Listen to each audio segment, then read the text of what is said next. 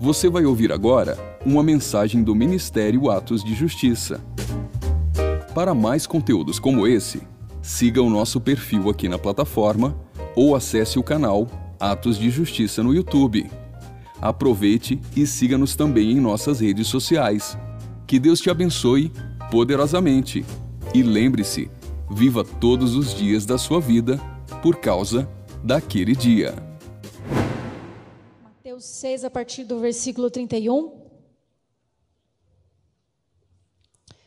Hoje o tema da mensagem é Movidos pela Eternidade. Ao que nós devemos desejar.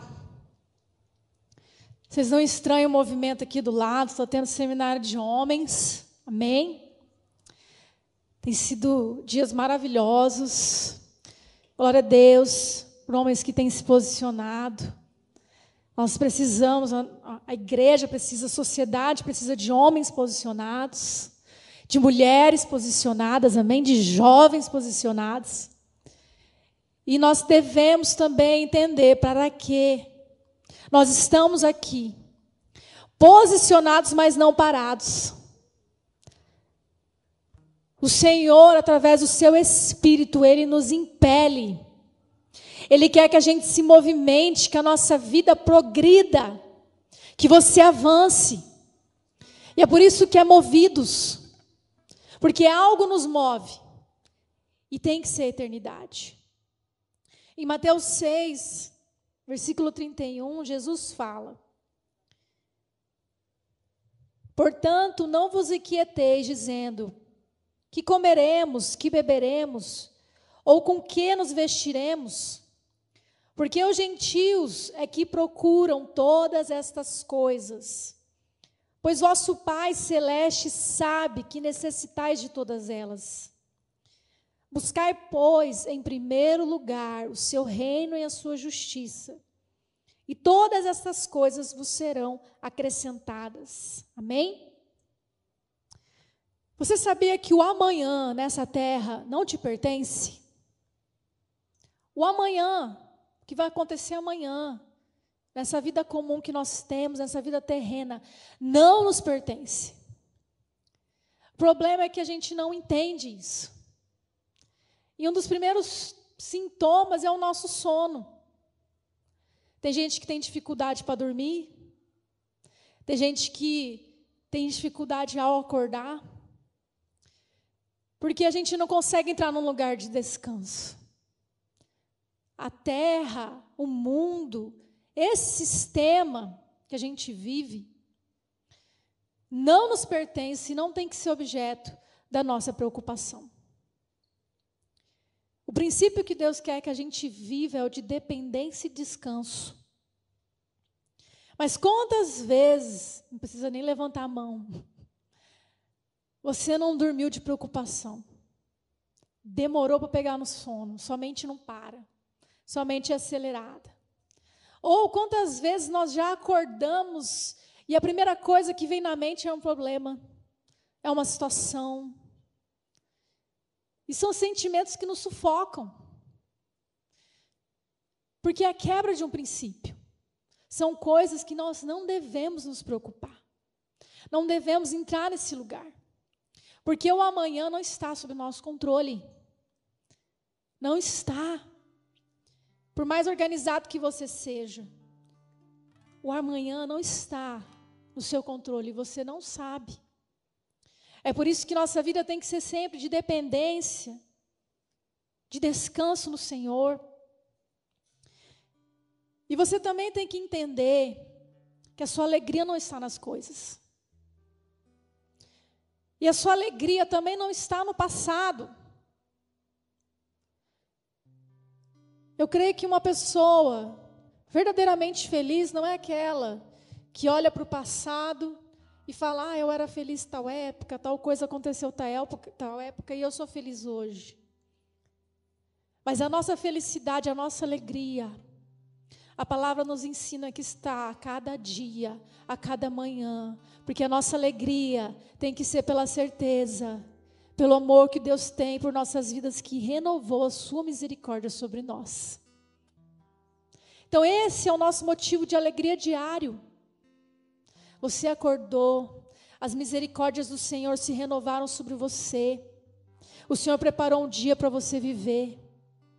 Mas o problema é que muitas vezes nós vivemos nessa busca, sempre em preencher, em conquistar as coisas dessa terra e achar que a alegria está na conquista, mas não está. Porque ao conquistar uma coisa, você continua da mesma forma, a aflição continua, a ansiedade continua, a tristeza continua. Aí você mira em outra conquista, e você vai batalha, batalha, conquista outra coisa, e novamente você vê, não, não estava nisso, eu vou atrás de outra coisa. Porque esse mundo nunca vai nos trazer a verdadeira alegria. Jesus tem para nós a verdadeira alegria a alegria completa, que é você viver cada dia, cada dia, cada dia que você vive, existe uma alegria a ser revelada, que muitas vezes você não desfruta, porque ou você está preso no passado, ou você está preso nessa busca por conquistas. E Jesus ele fala: não se aquieteis, não, não ande ansiosos, não procure por essas coisas. Porque o amanhã da terra não nos pertence, mas o amanhã do céu, sim. O amanhã que você vai viver nesse sistema, nessa terra, não é seu. Mas o amanhã que você vai viver no céu é seu. E é esse amanhã que você vai viver no céu, que deve ser o seu objeto não de preocupação, porque não é para nos trazer tormento, sofrimento. A você que conhece o Senhor Jesus, tem que ser a sua esperança. Ao perdido, ao que está entregue nas trevas, aquele que deliberadamente escolheu virar as costas para o Senhor, esse sim tem que se preocupar pelo amanhã no céu. Porque existe uma eternidade. Uma eternidade, isso que tem que nos mover. Não o amanhã do que você vai viver aqui, mas o amanhã do que você vai viver no céu. Porque nisso vai ser eterno. E isso vai ser eterno. E isso não tem que nos perturbar, falar da eternidade falar sobre a vida com o Senhor, isso não tem que nos perturbar. Tem pessoas, e eu sei que às vezes eu ouço, ah, ela vem esse tema de últimos dias, misericórdia. Não fiz nem metade do meus, que eu queria viver. Já tenho que ficar pensando no anticristo, na volta de Jesus. Tem gente que esse tema causa aflição. Rei, hey, mas eu quero te dizer que o reino de Deus é um reino de justiça, paz e alegria. Justiça, paz e alegria.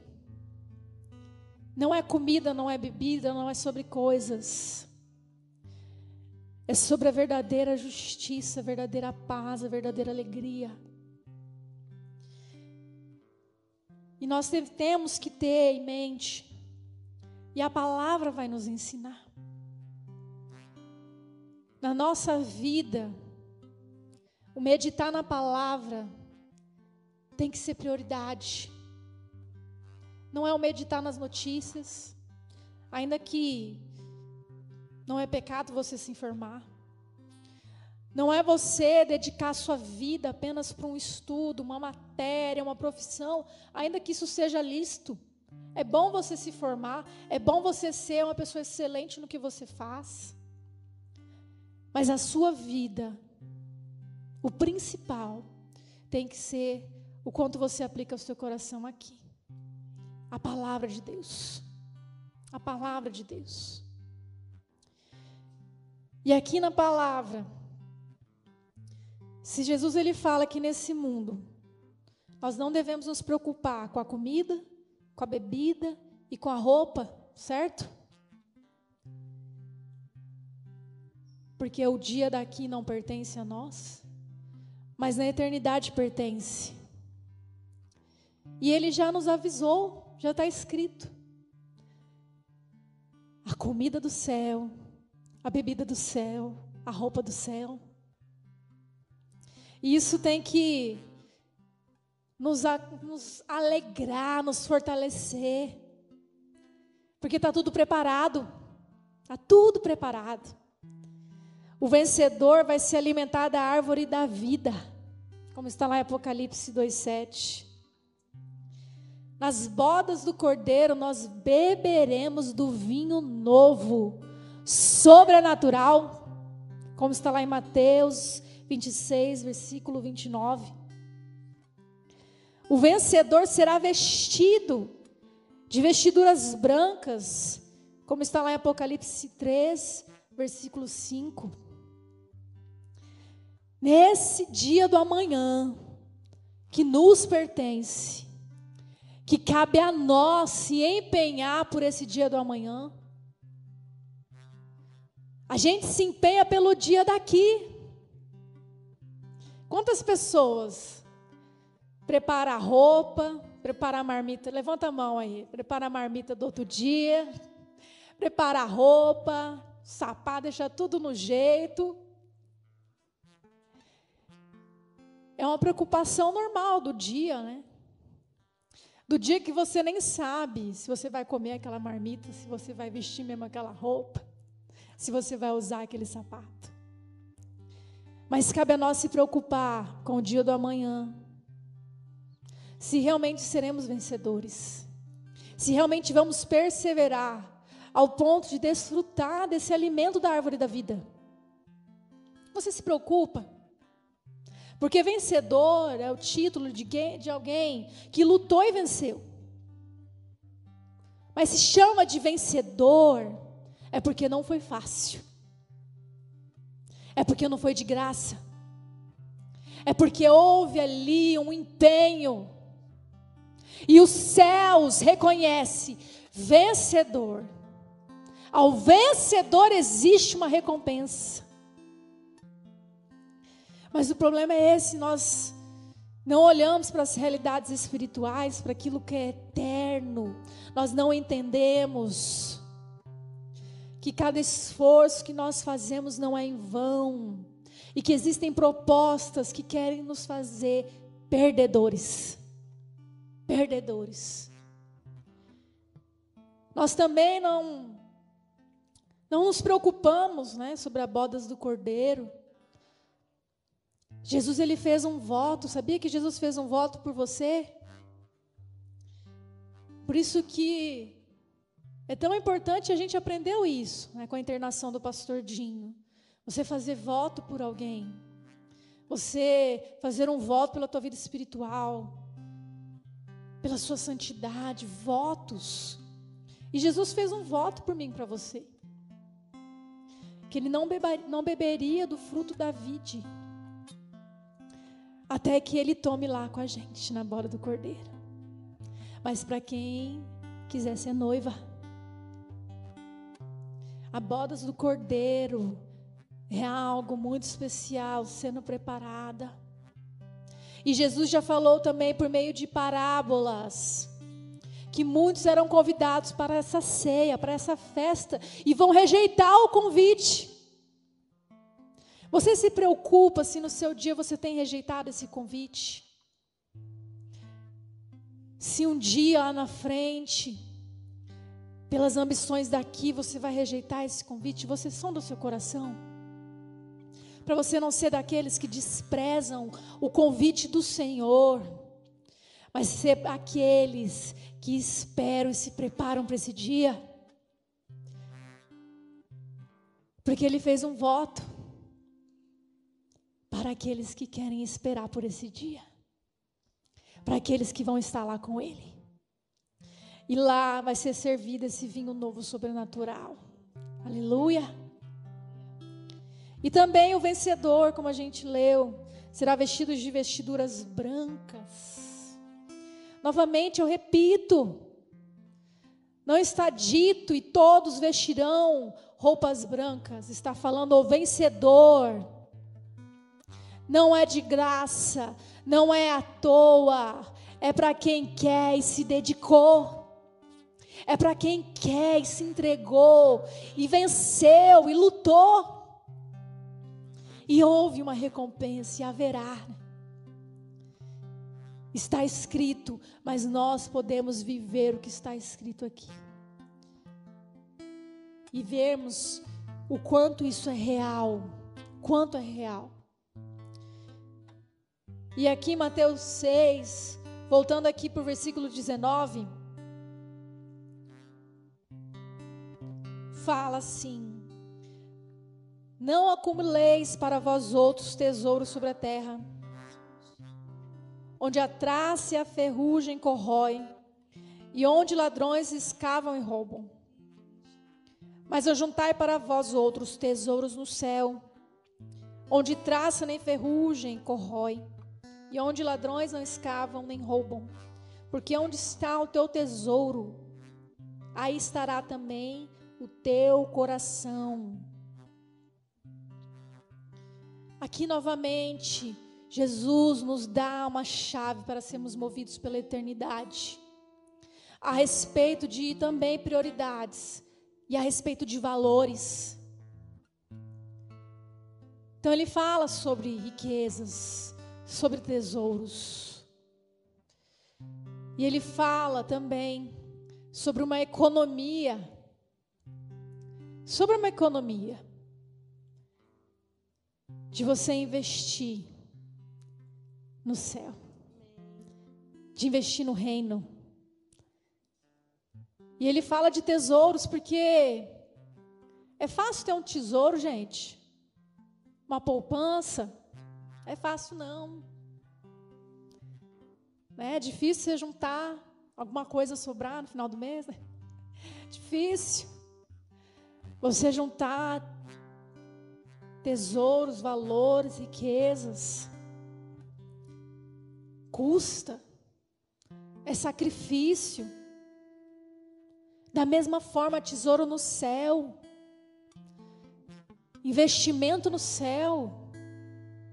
Isso requer de você sacrifício, te custa, te custa. Mas é algo que Jesus falou: ninguém vai te roubar. Porque tudo que você faz para Deus está em Deus está nele, onde demônios não têm acesso, onde demônios não são autorizados a tocar.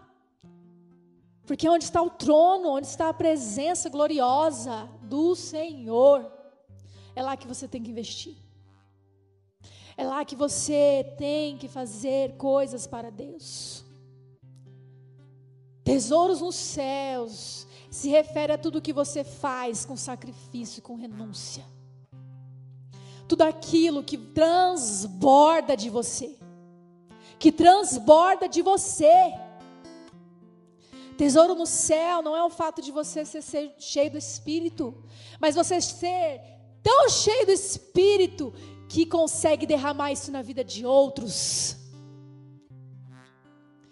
Se refere ao fato de você ser uma pessoa tão cheia do amor, tão cheia do amor, que você ama outros que você tem paciência com outros. Você está depositando, você está renunciando, você está sacrificando.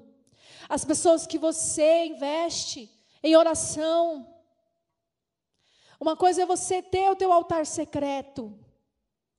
Outra coisa é além do altar secreto, você ser o intercessor.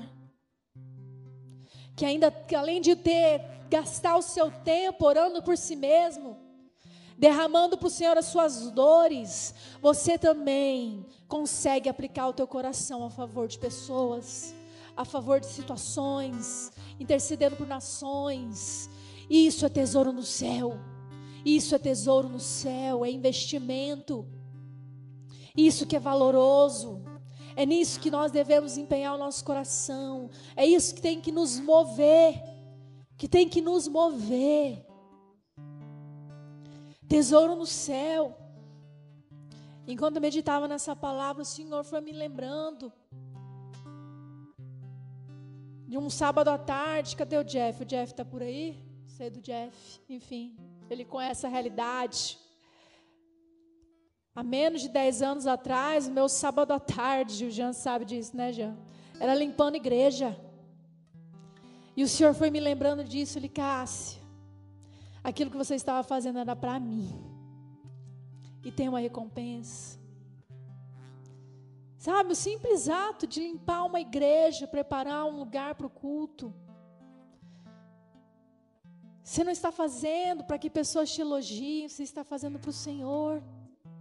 E eu te pergunto nessa noite: o que você está fazendo para Deus? O que você está fazendo para Deus? Fazer para Deus é não esperar reconhecimento de homens. É não esperar reconhecimento de homens. Fazer para Deus é para Deus. Não importa. A tua alma não é movida sobre pessoas, é para Deus.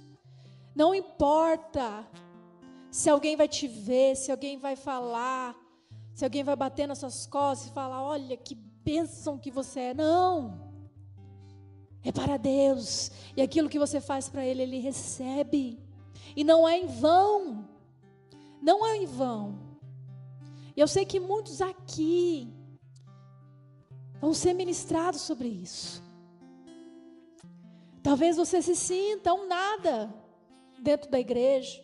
Talvez você se sinta um nada dentro da sua família, dentro da sua, da sua realidade. Ei, mas se você entregar o seu tudo para Deus, é isso que importa. Mesmo que ninguém cante com você, mesmo que ninguém bata palma quando você está louvando, é para Deus. Mesmo que ninguém atenda o seu convite, quantas pessoas já viveram essa realidade? preparou um PG, preparou um lugar na sua casa, comprou comida, chamou 50 pessoas, veio três. Você se frustra por isso? Foi para Deus. Foi para Deus que você preparou um ambiente.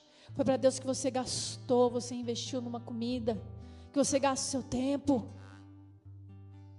É para Deus. O problema é que os nossos olhos estão muito ligados a pessoas, a coisas daqui, a likes, a compartilhamentos, a seguidores. Quantas pessoas às vezes abrem o WhatsApp? Poxa, ninguém lembrou de mim hoje. Ei! Você tem um Deus que se importa com você, que te ama e Ele sim quer saber verdadeiramente como você está no seu dia. Nós temos que tirar muito esses olhos da terra, gente. Muito esses olhos da terra. Sabe por quê, gente? O que seria de nós se não houvesse o conforto desse templo, o conforto de ter esses equipamentos, de ter cadeiras? Será que isso atrapalharia a nossa adoração? Eu tenho certeza que existem igrejas nesse mundo que o chão é batido de terra, que não existe microfone, o violão é improvisado, mas eles não ficam se desculpando. Ah, gente, desculpa aqui, desculpa o chão batido. Desculpa aqui a falta de microfone, mas vamos adorar a Deus. Não, eles estão ali para Deus. Eles estão ali buscando o Senhor, então não importa. O problema é que quanto a gente vai recebendo, está acostumado com multidão, está acostumado com estrutura. Isso vai nos tirando foco. Isso vai nos movendo. Mas nós temos que ser movidos pela eternidade. Sabe, momento da oferta. Quantos testemunhos eu receber disso? Pessoas que foram, o pastor Dinho, acho que falou isso sobre a viagem dele na, na África. Gente, eles ofertam fruta, tomate. Sabe, a nossa desculpa Qual é? Falar não tenho. A gente tem que oferecer ao Senhor porque é para Deus. Sabe a oferta da viúva? Ela não estava se importando se alguém ia ver que era, era dois, duas moedinhas insignificantes. Não. Ela fez aquilo em secreto. E Jesus honra quem faz em secreto. E honrou aquela mulher. Dizendo: ela deu tudo o que tinha. Ela deu tudo o que tinha. O problema também, poxa, eu não tenho aquela oferta enorme para dar para o Senhor. Ah, tá tendo essa oferta para compra do prédio. Ah, que pena, eu não tenho. Ah, mas fala, Senhor, eu quero fazer para ti, Senhor. O que eu posso fazer para te agradar? O que eu posso oferecer? Que eu posso oferecer? E é nesse tempo que nós temos que ter essa visão, esse entendimento, gente. Não é sobre esse olhar daqui. Não é sobre esse olhar daqui. É um olhar de eternidade que nós devemos ter. Um olhar de eternidade. E continuando aqui no versículo 22, Mateus 6. São os olhos a lâmpada do corpo. Se os teus olhos forem bons, todo o teu corpo será luminoso. Se, porém, os teus olhos forem maus, todo o teu corpo estará em trevas. Portanto, caso a luz que há em ti sejam trevas, que grandes trevas serão. Sabe, Jesus também está dizendo aqui algo muito importante. Os nossos olhos têm que ser abertos para a realidade espiritual. Porque se você tiver o olho aqui na terra, a terra jaz no maligno. Esse sistema é um sistema do maligno. E se o teu olhar tiver nisso, isso vai te corromper. E aquilo que você tem de olhar, ou seja, aquilo que você tem de perspectiva de vida, isso influencia tudo. Não são olhos físicos que o Senhor está falando, Ele está falando desses olhos, dessa ambição, dessa perspectiva. Você visa algo, você almeja algo. Se isso você está almejando o lugar errado, olhando para essa terra, você vai se corromper. Porque aqui é treva, aqui é caído. Por mais bonito que seja, os nossos olhos espirituais têm que se abrir. E eu declaro sobre você olhos espirituais abertos, olhos do entendimento abertos, olhos abertos em nome de Jesus. Olhos espirituais abertos, olhos do coração aberto. Porque se você não olhar para o alto, não olhar para o Senhor, não olhar para a eternidade, você vai se perder. Você vai se perder porque esse mundo já é perdido. Sabe quem que vai restaurar esse mundo? É Jesus. É Jesus, Ele vai reinar. Sim, vai reinar. Reinaremos com Ele. Sim, reinaremos com Ele. Mas se Ele nos enviou o Consolador, o Auxiliador, é porque sem o Espírito Santo, sem o Espírito Santo, nós iremos sucumbir, iremos ser derrotados por esse sistema. Por isso que os nossos olhos, e só o Espírito Santo pode abrir olhos espirituais. Então peça, Espírito Santo, abra. Espírito Santo, eu quero ter os olhos espirituais abertos, olhos do entendimento abertos. Porque eu quero que o Senhor viva em mim e eu seja sal e luz. Ei! Como você pode ser luz se os teus olhos estão nas trevas? Não há como, não há como. Se você olhar apaixonado para esse sistema, ah, um dia algum tempo atrás. Eu gosto de carro. Quem gosta de carro aqui? Eu gosto de carro bonito, você fica olhando, tá?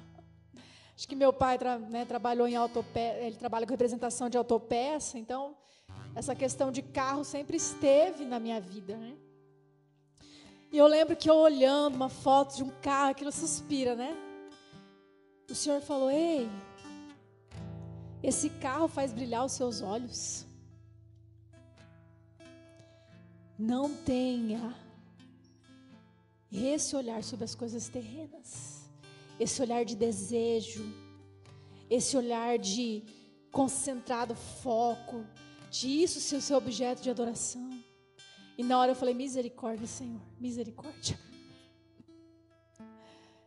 Porque não é muito fácil as coisas dessa terra atrair o teu olhar, atrair o teu suspiro. Ei, se você suspira mais para uma casa bonita, para um carro bonito, para uma roupa bonita, mais do que você suspira para o seu Senhor, tem algo errado.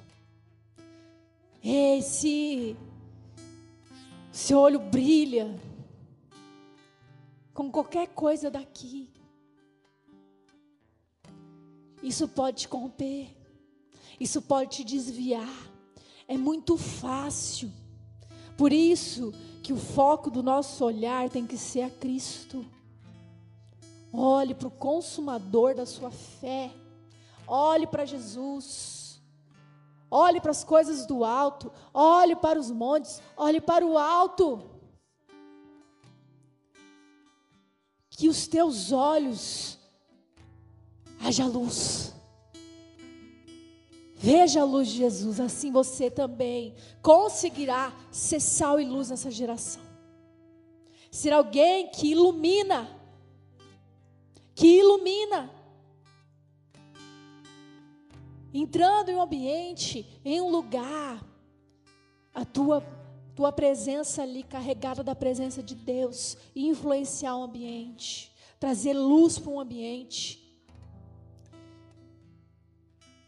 as trevas saindo de um ambiente, porque entrou alguém cheio de fé, porque entrou alguém que além de posicionado é movido, é movido pela eternidade. Assim como Paulo fala, em Jesus eu vivo, eu existo, nele eu me movo. É assim que tem que ser a nossa vida. É assim. A nossa fé ela tem que ser uma fé viva. Viva. Mais do que o teu falar, é o seu viver, o modo como você age, o modo como você olha para as pessoas, como você se porta nas situações. Assim você é sal e luz. E eu quero agora ler Mateus 22, versículo 14.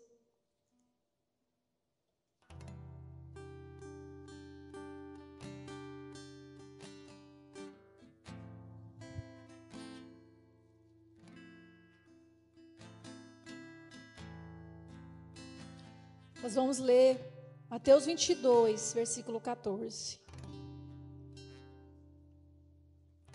Porque muitos são chamados, mas poucos escolhidos.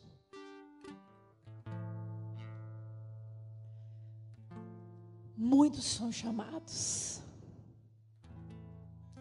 Há muitos o convite da eternidade é, é fornecido, é falado, é enviado. Mas poucos abraçam o convite. poucos abraçam esse convite de viver movido pela eternidade. Abraça esse convite de viver para Jesus. Abraça esse convite. Porque Jesus, lá no madeiro, levantado, era um convite para a humanidade. Ver a salvação ver que ele estava entregando a vida a todos.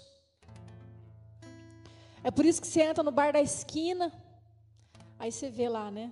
Às vezes alguns, né? Lá está um crucifixo. O Jesus pendurar. É conhecido, gente. Eu acho difícil. Existem os povos não alcançados que não sabem nada, existe. Mas existe toda uma cultura influenciada, catequizada. Você vai, hoje em dia, né?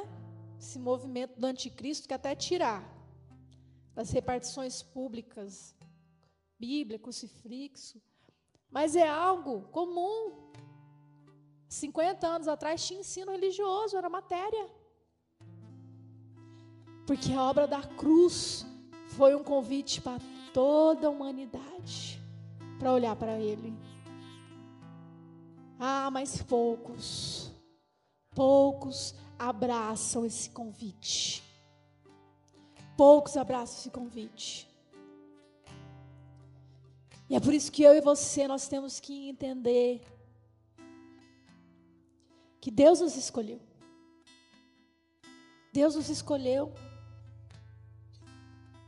para que a gente vá e dê fruto, para que a gente esteja ligado nele, permaneça, frutifique, seja sua noiva aqui na terra. Mas nós temos que abraçar isso. E você abraça alguém cheio de coisa na mão, carregado de coisas, não, você tira o que te embaraça.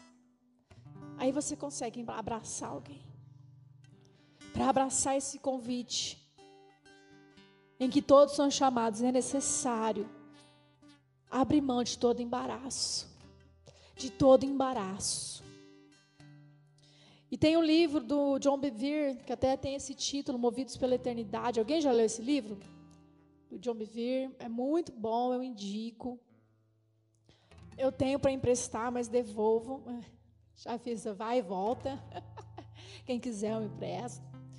Mas John ele fala que existe três áreas principais de embaraço que eu e você enfrentamos, que é a segurança, o dinheiro e os relacionamentos. O nosso anseio por segurança, a nossa necessidade de dinheiro e a nossa busca por relacionamentos, isso pode comprometer nossa eternidade.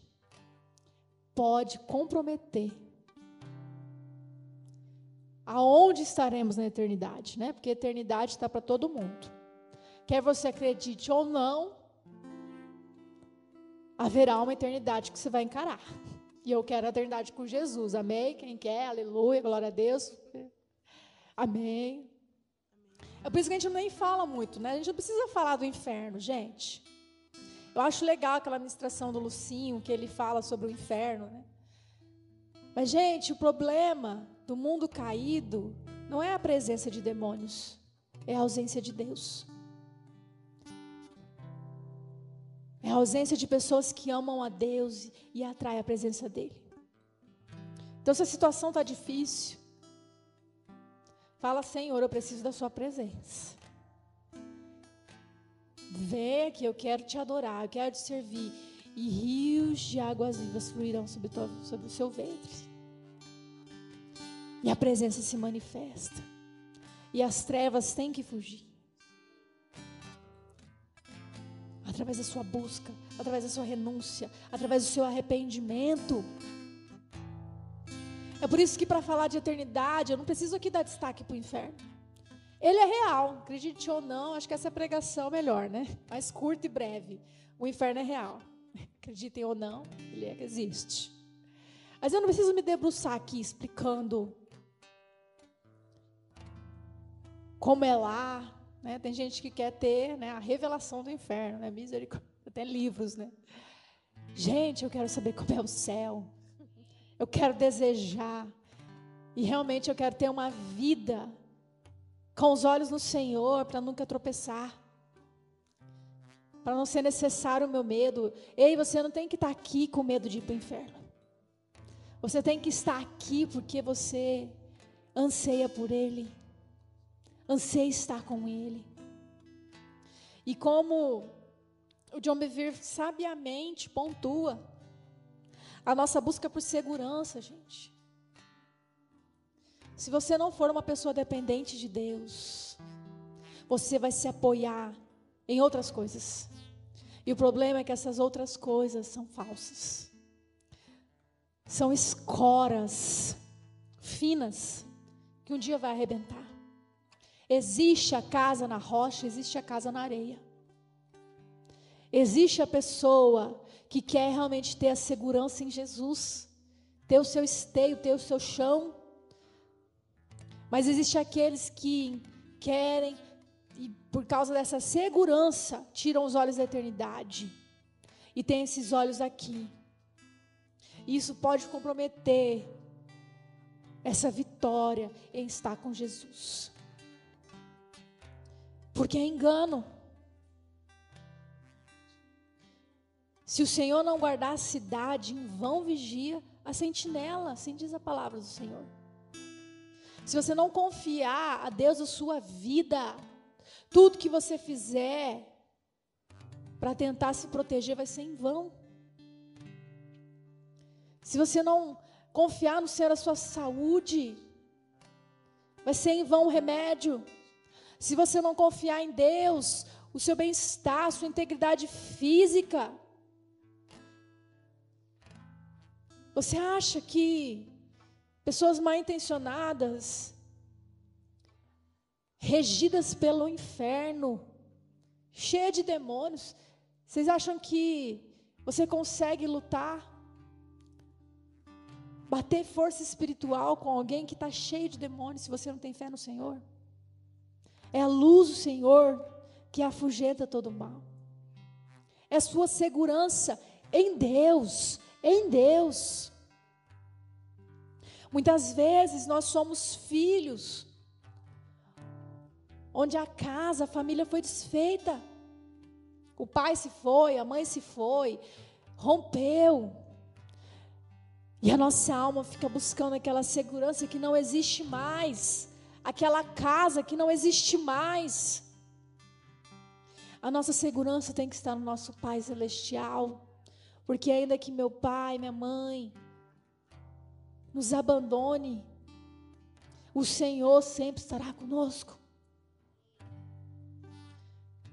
Muitas vezes até o, o, seio familiar, esse lugar que é o abrigo, que Deus instituiu para ser um lugar de refúgio e proteção, não é.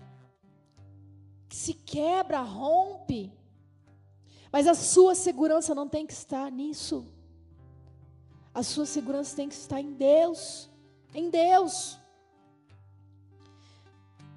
O dinheiro, como já foi ministrado aqui, se também o teu anseio for, for por isso, é o lugar onde mais é fácil você se corromper. Onde mais é fácil. Porque é que nem aquele quadro do Silvio Santos, né? Topa tudo por dinheiro, né? bem antigo. Gente, você se submete a trabalhar em lugares que não glorificam a Deus descaradamente. Você se submete a fazer algo ilícito por um alto salário. Você se submete a estar debaixo de alguém que é blasfemo. Um ambiente impuro, e você fala, é por dinheiro. E você se submete a estar em lugares, ei. Muitas, muitas pessoas falam, ah, pastora, eu não tive opção. Ah, se o Senhor, se você invocar o nome do Senhor e falar, Senhor, a minha área profissional está nas suas mãos. Você acha que um pai vai te lançar na cova de cobra? Ore, consagre, apresente ao Senhor a sua área financeira, o teu ambiente profissional, a tua profissão. Eu lembro que um dos, confrontos que eu recebia na, na EPE, Pastor Dinho, Pastor Dinho, te amo. Mas eu lembro que uma vez ele falou na EPE, olha, é difícil, eu acho quase impossível um advogado ir para o céu. E eu lá na cadeira, ah, o que foi isso? Como assim? E eu falei, Senhor, misericórdia, eu quero ir para o céu. Eu trabalho com isso. Como, como, como? E foi, olha, olha, todo um trabalhar do Senhor. De entender, e aí eu fui levada às aulas na faculdade. Gente, é natural, se ensina isso. Ó, é o seguinte: você pode ter culpa, mas se você negar tudo, e a outra parte não, não fazer nenhuma prova do que ela está alegando, você vai ganhar ação. Aí eu fui levada lá para audiência simulada, que eu defendia a empresa, tava, recebia lá, a empresa fez isso, isso, isso, esse ali, está tudo errado, né? ela vai perder a ação. Aí eu fui na, na audiência simulada, eu lembrei do que a professora falou, é realmente, se eu negar tudo, e o outro grupo não produzir a prova, não tiver criatividade, que, e foi, neguei tudo lá, né, na audiência fictícia, né? E ganhei ação, porque o outro grupo lá esqueceu que tinha que formular provas, enfim, né? E o Senhor me levou para esse lugar, ele lembra, Cássia? Eu, ah, Jesus, verdade, né? Pois é. Mas foi toda uma brincadeira, uma simulação. Mas ali você está sendo preparada. Ali você está sendo instruído para uma realidade. Ali está, você está recebendo ali, olha, faça isso quando estiver na vida real. E eu creio que cada profissão tem o seu dilema. Mas eu fui levada a esse lugar dos dilemas, onde o direito diz respeito à palavra do Senhor. Mas eu também fui lugares Fui levada a lugares no Senhor de entender que tudo que é o direito natural, ele provém de um direito do céu. Porque ele é um Deus que é juiz. Então não foi o homem que instituiu certos princípios que é usado no direito, foi Deus.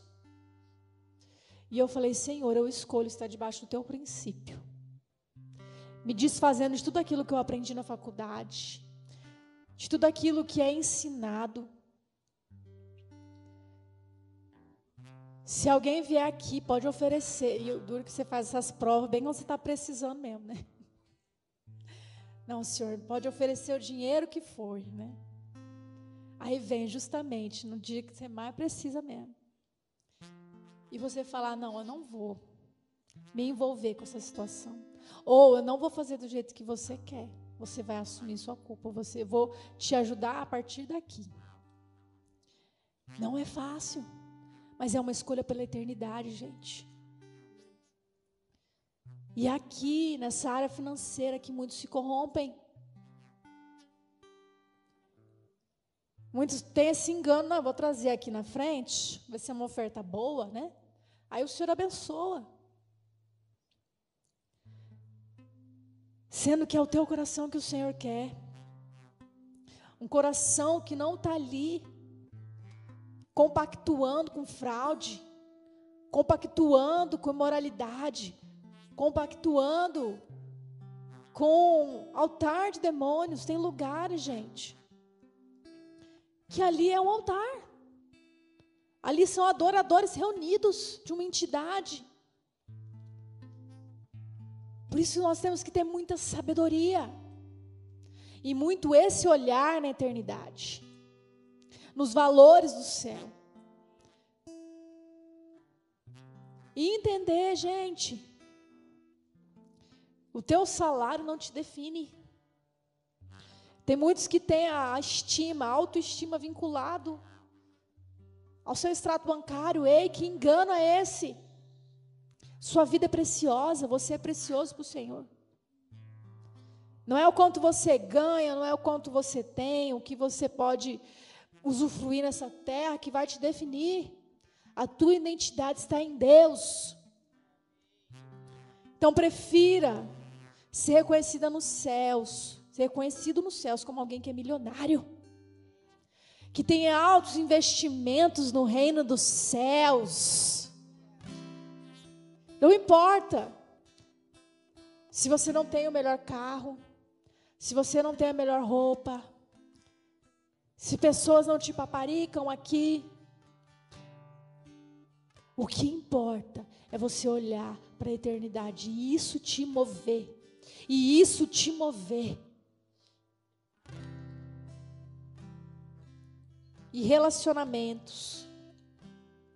Gente, aqui também é uma área que muitos se perdem na nossa idade, na juventude. Né, eu estou desde meus 16 anos na igreja. Eu já vivi alguma, algumas coisas nesses anos. Já fui jovem, participei de. Nunca faltei um culto de sábado, gente. Só quando eu fui proibida pelo meu pai de ir na igreja, entre aspas, né? Mas tudo bem. Eu nunca faltei, né? Porque eu quis, né? Sempre estive presente. E você vê muitos nessa prova reprovam.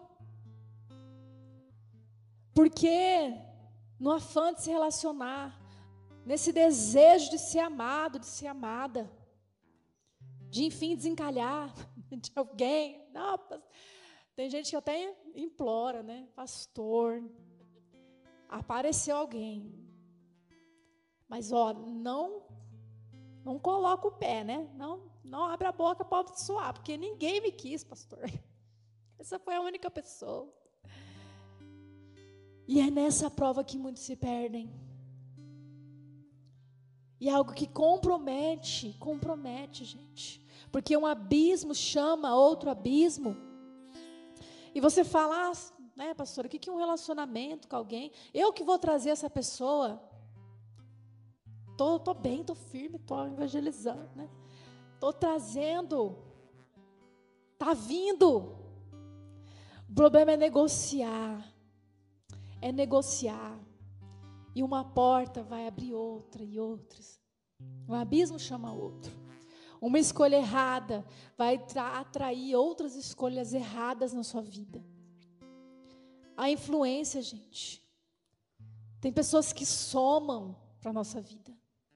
Mas tem pessoas que vêm para roubar na nossa vida. Roubar a presença de Deus, roubar sua saúde mental, Gente, isso é muito sério. É uma área que nós devemos colocar nos pés da cruz. E falar: Senhor, eu não sei escolher, escolhe por mim. Senhor, eu não quero ir atrás, eu quero que o Senhor faça a tua obra no teu tempo, na hora certa. Bênção é bênção, gente. A bênção de Deus é algo que vem trazendo paz, é algo que vem para edificar, para construir, para te levar adiante. Não chama de doce aquilo que é amargo. Sabe, tem coisas que a gente quer maquiar, tem coisas que a gente quer e até fala: não, pastora, tem amor envolvido. Vamos casar. Amém? E aí vale. Você 50 anos, se você tiver um casamento bem sucedido, né? 50 anos, 70 anos com alguém, mas uma eternidade sem Jesus. Gente, você pode até falar, não, eu escolhi mesmo, bater no peito e falar, não, eu escolhi, entendeu? Mas lá na frente eu, eu conserto, né? À frente a gente volta, né? Quando a gente tiver nossos filhos, a gente volta para a igreja, tá? Gente, você pode até ter algo bem sucedido aqui aos olhos do homem. Mas a quebra de aliança com o seu Senhor, ah, isso está estampado nos céus. Isso o mundo espiritual vê, a apostasia, a separação do Senhor, o esfriamento o Espírito Santo indo embora. Ah! Se os nossos olhos espirituais tivessem essa visão, gente. Das vezes quando a gente trocou por um prazer, quando você estava ali desfrutando, o Espírito Santo estava te deixando. Ele estava falando para essa pessoa: Eu já não importo, eu já mandei vários sinais, eu já falei várias vezes, eu já trouxe ao coração dela a vontade do Senhor, mas ela não quis. Não há lugar para mim. Ah, se os nossos olhos tivessem essa visão, gente. Misericórdia. É engano, gente. Porque tem pessoas que falam: não, pastora, tudo bem. O negócio está tudo torto, está tudo estranho, mas estamos aqui, estamos orando, estamos jejuando.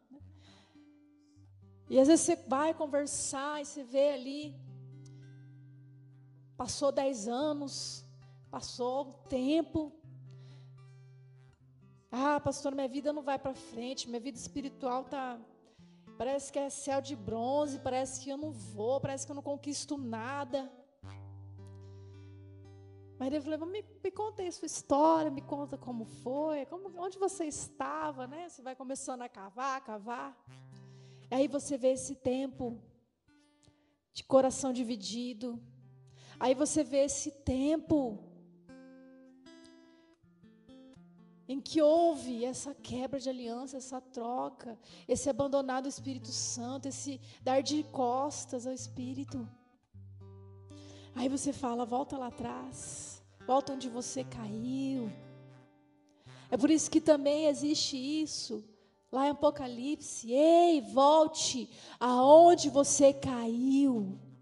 Lembra daquele dia, porque o mundo espiritual não esquece, gente. A gente é bem esquecido, tem uma memória, não ajuda muito. Mas as coisas espirituais, elas estão vivas, elas estão pendentes, elas estão ativas, elas estão lá. É por isso que para você ser uma pessoa movida pela eternidade, tem que entender e voltar aonde caiu, se arrepender das suas más obras as suas más escolhas, plantear, chorar. Vós que tem ânimo dobre, humilhai-vos na presença de Deus. Sabe, são passos que nós temos que entender que é sacrifício. Ser movido pela eternidade, gente, é tirar todo o embaraço que está à sua frente mas também coisas que estão te amarrando lá atrás. Que estão te amarrando lá atrás. Porque pecado é pecado, independente se você sabia muito, sabia pouco. Se alguém te induziu, se alguém te empurrou, enfim. É o momento. Todo dia que você acordou vivo e a misericórdia do Senhor se renovou sobre ti, é para que você viva além de uma misericórdia, mas viva no propósito do Senhor. Viva como um escolhido do Senhor, escolhida do Senhor, que ama a palavra de Deus, que não deixa o passado ser lá uma mancha, está lá aberto, em que o mundo espiritual vê, mas você, através do seu arrependimento, você encontrar esse lugar de intimidade com Ele. Você abrir a porta do teu coração, para que ali Ele venha e você desfrute de uma intimidade hoje. Não há surpresa no céu no quesito da intimidade, gente. Você vai desfrutar daquilo que você está buscando aqui. Se você busca estar aos pés de Jesus, se você fala, ah, Jesus, eu quero ouvir tua voz, ah, Jesus, eu quero sentir o teu cheiro, ah, Jesus, fala comigo, ah, Jesus, seja meu amigo. Tem até aquela música da Nível, né? Jesus, eu quero muito você. Sabe essa? Negar. Esconder. Se você não ter esse coração de falar, ah, Jesus, eu quero essa intimidade e procurar isso aqui. Você acha que você vai viver na eternidade isso? Você acha que você vai ser considerado um vencedor, um vitorioso de algo que você não lutou para ter, que você não escolheu viver? Pode. Nós temos que ter esse lugar, esse anseio. De ter esse coração de criança. De pureza. Ah, não importa de onde você veio, o que você fez. Se você fala, Senhor, eu quero que os meus olhos sejam bons. Eu quero que todo o meu corpo seja bom. Eu quero que haja em mim luz. Eu quero te amar com toda a pureza. Porque os puros verão a Deus. Os puros verão ao Senhor. E é uma pureza que é só obra do Espírito Santo. É só o lavar regenerador do Espírito Santo que pode nos tornar mais brancos que a neve. Então eu quero que você fique em pé aqui agora.